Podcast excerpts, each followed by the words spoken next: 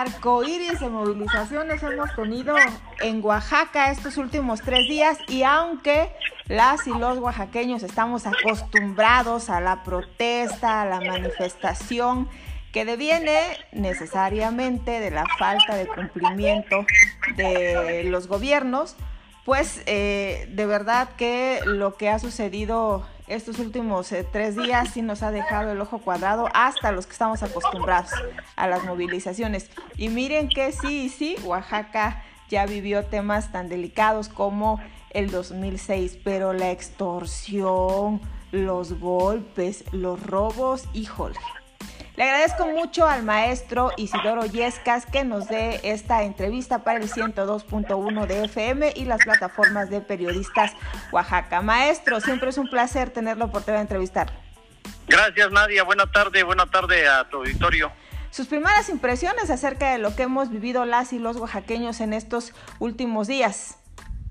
Mira, realmente es muy lamentable que estas acciones de agravio, de franca, franco reto a los ciudadanos de, de, violar abiertamente el, Estado de Derecho, con el silencio cómplice de autoridades gubernamentales, pueda concluir con un mensaje como el que hoy escuchamos del gobernador, en el sentido de que debemos acostumbrarnos, ¿no? más o menos por ahí lo dijo, a esta anormalidad a esta anormalidad institucional, porque no es normal, aunque tú comentabas hace rato que ya nos ha tocado desde hace varios sexenios este tipo de situaciones, pues no es normal que ya desde el, el, poder ejecutivo nos este nos puedan eh, combinar, nos puedan convocar a que ya, ya, nos a que ya nos acostumbremos a que nos van a agraviar, a que se van a bloquear carreteras, a que se van a golpear a los ciudadanos. Porque efectivamente este tipo de actos de protesta, de presión, de chantaje, se han vivido en otros sexenios. Pero el problema es que ha habido un proceso de, de agravamiento de este, estos métodos de lucha, porque ya no solamente es bloquear la calle para presionar al gobierno, bloquear la carretera, sino agredir a los ciudadanos, agredir a los automovilistas, a los transeúntes, eh, tomar el zócalo prácticamente por asalto e impedir que los comerciantes puedan este, abrir sus negocios. Es decir, hay acciones de abierta impunidad y frente a lo cual el gobierno del Estado se calla y nos dice el propio jefe del Poder Ejecutivo, acostúmbrense. Entonces, es grave lo que está pasando. Y más grave sería que esto se mantuviera porque ya llevamos desde ¿qué será? Desde Diodro Carrasco, pero creo que a partir de José Murat, que esta relación de complicidad que se da entre gobernantes y líderes de organizaciones sociales se ha prácticamente institucionalizado, porque se ha generado un fondo, a, un fondo de recursos del que nadie rinde cuentas, ni el gobierno y mucho menos los dirigentes de las organizaciones sociales, sobre el recurso que se les asigna. Y son decenas, centenas de millones de pesos. ¿A dónde van? Pues siempre nos dicen que es para apoyar a las comunidades, para proyectos productivos, etcétera. Pero el fondo del asunto es que hay mucha opacidad y hay una situación de, complicidad entre funcionarios y líderes de, de, las organizaciones, pues para que ese recursos que se va a ir a fondo perdido no se rinda cuentas. Entonces, e, ese es el problema que, que, yo veo de, entrada, ¿no? No, no se puede tolerar la impunidad, no se puede tolerar que se viole permanentemente el Estado de Derecho, no se puede aceptar que esto ya sea parte de la normalidad democrática de Oaxaca, ¿no? Más bien deberíamos de pensar todos los ciudadanos qué tenemos que hacer y qué habría que exigirle al nuevo gobierno, al nuevo jefe del Poder Ejecutivo, para que esta situación ya no llegue a esos extremos. Evidentemente yo no estoy planteando que se coarte la libertad de expresión y que se limite el derecho a la protesta. Sí, pero hay reglas, ¿no? Y la regla número uno es está la ley por un lado y por el otro el de el respeto al derecho de los terceros. Es decir, tú no puedes movilizarte, tú no puedes exigir que atiendan tus derechos que el gobierno cumpla lo que les ofreció a, costa de agredir el derecho de todos y todas los oaxaqueños. Ese es el, fondo del asunto. ¿Por qué? Porque no solamente es que te impidan el paso, el problema es que las actividades productivas disminuyen, la gente que vende tortillas no puede salir, el que va a su trabajo tampoco, el que va a la escuela tampoco. Bueno, tendrían que hacer un repaso de lo que ocurrió estos tres días con el tema, eh, con la asistencia a las escuelas, por ejemplo, y evidentemente disminuyó, porque no todos tienen la posibilidad de tomar un taxi. Bueno, y si lo tuvieran a veces ni los taxis podían transitar. Entonces, hay una situación muy grave que creo que sí es un elemento que tiene que tomar en cuenta el gobernador electo Salomón Jara para plantear una nueva relación con las organizaciones sociales a partir del primero de diciembre. No se puede mantener esta relación de chantaje y de complicidad y de saqueo del erario público en donde salen beneficiados también presidentes municipales, funcionarios públicos, líderes sociales, etcétera. Y sí, y también, bueno, un poco con perspectiva de género para retomar parte de su respuesta. A la hora que agarran los camiones y las chavas de la secundaria no pueden regresar, es muy delicado. ¿Cómo, ¿cómo le hacen? Tienen que caminar y son diferentes los peligros a los que está sometido un hombre que los de una mujer, y más una chava. Se, generan daños colaterales, ¿no? Es decir, eh, si eh, la, la, la estudiante que salió a, rumbo a su escuela no puede retornar a su casa, pues tiene que caminar y se expone a que en una ciudad que tiene, que tiene altos índices de inseguridad, pues sea asaltada, sea agredida, sea acosada, sea agredida sexualmente. Así es. Maestro, fíjese que ahorita que está usted comentando de que tiene que cambiar el trato con las organizaciones, acabo de hacer una entrevista a Fabiola Calvo de Cocentro.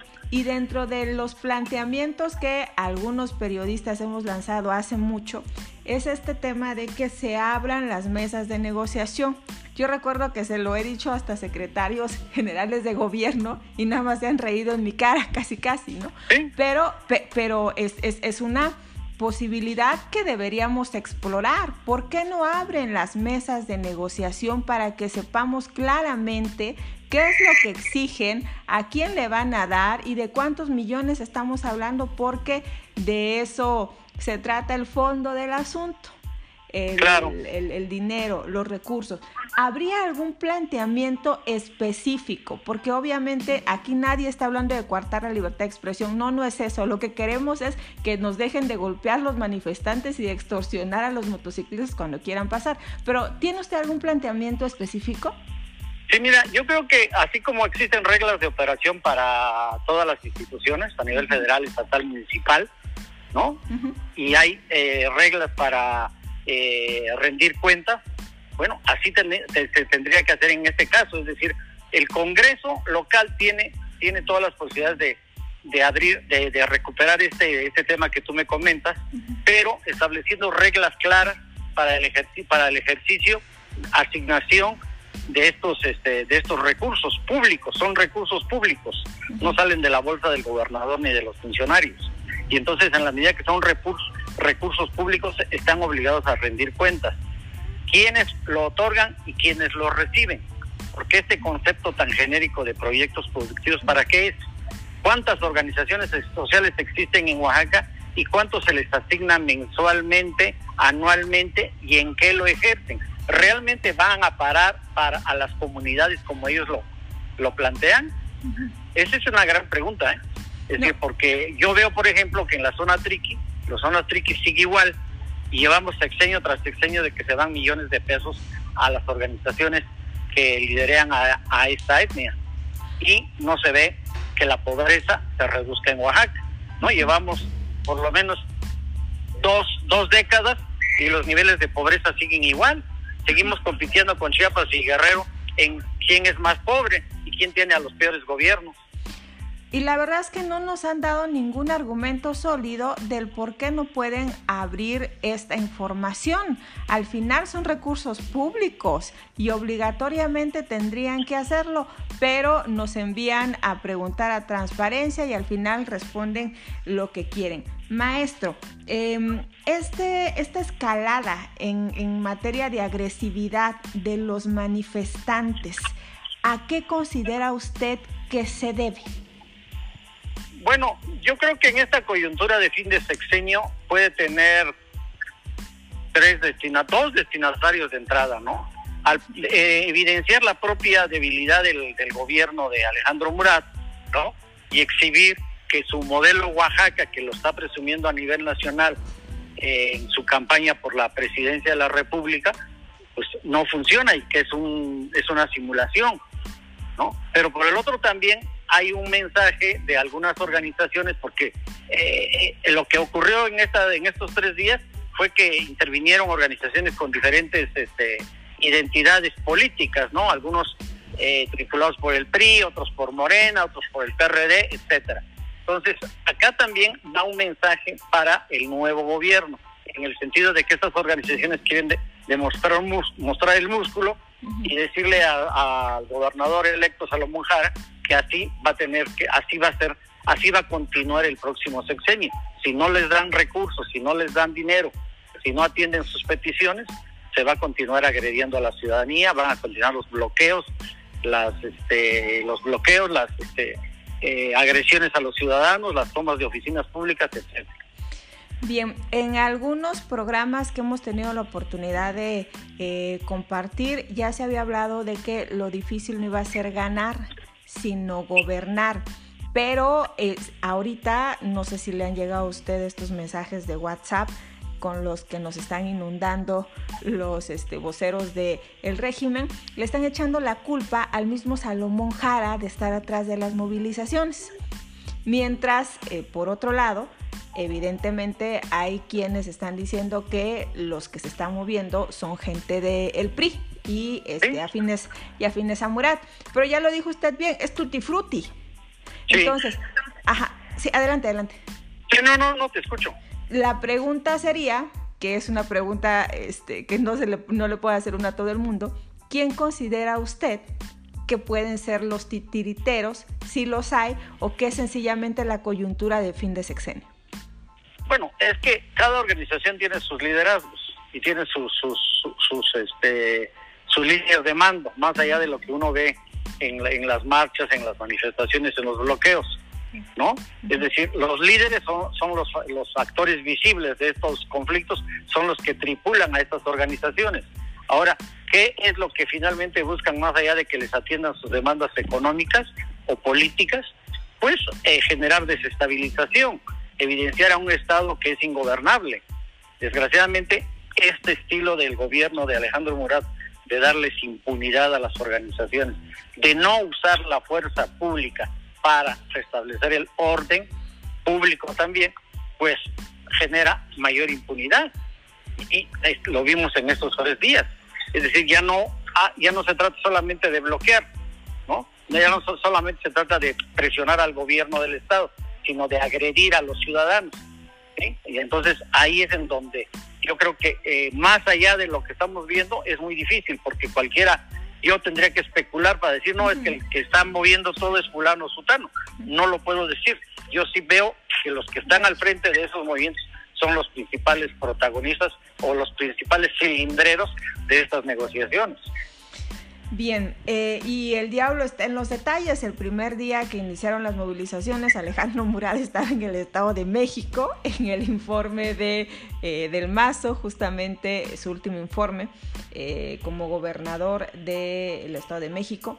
Este, ayer decidió no intervenir y fue hasta hoy que dio esta declaración por demás desafortunada de que ya intervino, eh, ya se iban a levantar los bloqueos, pero pues que nos relajáramos y que normalizáramos las agresiones. Pero además también tenemos que eh, el día de mañana va a haber eh, pues conciertos en el Zócalo y aquí no ha pasado nada. Exacto.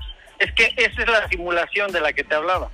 se quiere ocultar la realidad de Oaxaca con ese tipo de declaraciones, recorriendo el país con eh, eh, ondeando la bandera de que, Alejandro Murat este, resolvió todo el problema de Oaxaca, resolvió su miseria económica, sus miserias políticas y se, se proyecta como el mejor gobernante de, del país. Es totalmente falso, ¿no? El modelo Oaxaca es una, es una falacia y eso es lo que él insiste en vender. Es decir, mañana va a aparecer algún spot, ¿no? Donde Oaxaca no hay nada, ya tiene ya se reabrió el zócalo, vamos a tener la ceremonia del grito y vamos a seguir como si nada, nada hubiese ocurrido y eso es lo grave. Yo creo que aquí entonces interviene otro factor que es el de la sociedad. ¿Cómo tendría que organizarse la sociedad para que en el próximo sexenio ya no ocurra eso? Yo no estoy hablando de que se generen ni grupos de choque ni que e intervengan violentamente en estos casos. No, yo creo que lo que en lo que hay que luchar es por que se dé la civilidad, porque tengamos paz y tranquilidad en Oaxaca y eso se arregla que los que los propios ciudadanos tienen que presionar, movilizarse, también expresarse públicamente, pacíficamente. Es decir, vemos todo esto y todos protestamos en el café, a veces hacemos llamadas a las radiodifusoras, pero no en forma individual, no como colectivos. Yo creo que estas, estos instrumentos que nos da la Constitución, como realizar un mitin, realizar una marcha, exigirle a su presidente municipal en turno que intervenga, ese tipo de medidas pueden ser el contrapeso a estos excesos, a estos abusos. Esta parte del contrapeso de la sociedad a los poderes fácticos es muy importante, pero también para que los gobiernos entiendan que Oaxaca no puede, no nos podemos acostumbrar a la anormalidad democrática ni al... Bien. ¿Medio lo perdí, maestro? Sí, sí, pues aquí estoy. Adelante, adelante, siga. Eh, bueno, yo te decía, no nos podemos acostumbrar a al agravio, al saqueo, a la impunidad. Tenemos que organizar a la sociedad. Y ahí intervienen las organizaciones de la sociedad civil, ¿no? Las organizaciones no gubernamentales que se cuecen aparte, que no son parte del problema. lo que yo veo es que sí, en estas, en estas coyunturas también, este tipo de organizaciones no se, yo los veo ausentes, no se posicionan. No hay una crítica a lo que ocurre en su ciudad y en su estado. Prefieren callarse para no quedar mal con los líderes de las organizaciones sociales o con el gobierno del estado. ¿no? Y esto va también para los propios diputados locales y federales. Porque ¿qué hicieron en esta crisis en estos tres días los diputados locales y federales? Nada. Nada. Algunos, inclusive por ahí escuché a un diputado que estuvo defendiendo a capa y espada el derecho de las comunidades a bloquear las calles. Es grave, ¿no? Que el diputado defienda ese derecho como un derecho, no como una violación al Estado de Derecho.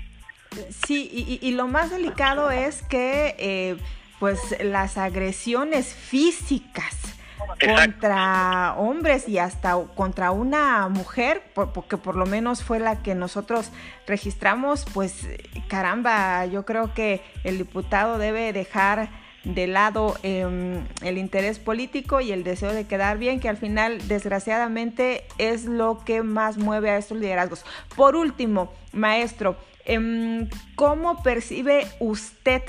Que venga el próximo gobierno siempre en este marco de eh, las movilizaciones que tuvimos, por supuesto. Es decir, eh, ve aún, porque Salomón Jara tampoco se ha pronunciado acerca de, lo que ha pasado en Oaxaca estos últimos tres días y ese silencio también es un mensaje. ¿Cómo lo vislumbra usted?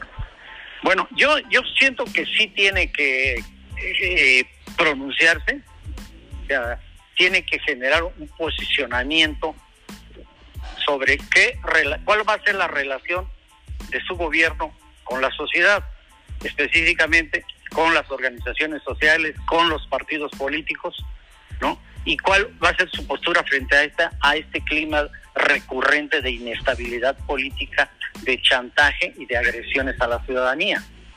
Tiene que, yo veo que yo yo siento que tiene que hacerlo. Y, y más allá de eso, tiene que construir una nueva relación con estas organizaciones. Y un punto importante aquí está, le, cerró, cerró la llave, ¿no? El problema de Andrés Manuel es que cerró la llave para todos, todo lo que es sociedad civil. Pero en el caso de Oaxaca yo creo que un buen mecanismo sería cerrarle la llave a las organizaciones y reabrirla una vez que estén claramente desde el Congreso local establecidas las nuevas reglas. Las nuevas reglas de carácter institucional y reglas de operación, transparencia, rendición de cuentas. Y rendición de cuentas no solo en el, el, recurso económico ejercido, sino cuál, va, cuál es el beneficio de, los recursos que se les asignan. Cuántas escuelas construyeron, cuántas eh, carreteras arreglaron, todo lo que ellos piden como justificación para que les den dinero. Así es, y eh, pues además todavía no sabemos qué perfil va para la Secretaría General de Gobierno y eso nos tiene a todos bastante nerviosos. No, y además eh, la propia Secretaría General de Gobierno tiene que ser fortalecida. Creo que también hay un problema ahí. Eh, ya la Secretaría de Gobierno es una secretaría más en la estructura del Poder Ejecutivo. Tiene que fortalecerse esa, esa secretaría si realmente también se pretende que sea una verdadera instancia para la política interna de Oaxaca. Sí, desde que la desarticularon en el sexenio de Gabino Cue, la general de gobierno no ha podido tener la misma fuerza que en otros sexenios pero es que también confunden mucho los ámbitos de acción. Seguridad pública, fiscalía, que está completamente desvinculada ya eh, de todo y que luego tampoco sabemos dónde anda es el fiscal y la general de gobierno. Bueno, todos sabemos que el fiscal no está en Oaxaca. por lo menos sabemos que no está. No está en Oaxaca, ¿dónde está? ¿Quién sabe? Bien. Maestro, eh, ojalá tenga la oportunidad de hacer una entrevista más amplia, algo que desea agregar por el momento. No, pues te agradecerte el espacio y yo creo que sí vale la pena reflexionar en voz alta de estos temas, porque son temas que afectan a la sociedad, que afectan a todos los oaxaqueños, hombres y mujeres, y no solamente de la ciudad de Oaxaca, sino de todo el estado. Bien, muchas gracias. Gracias a ti, Nadia. Buena tarde.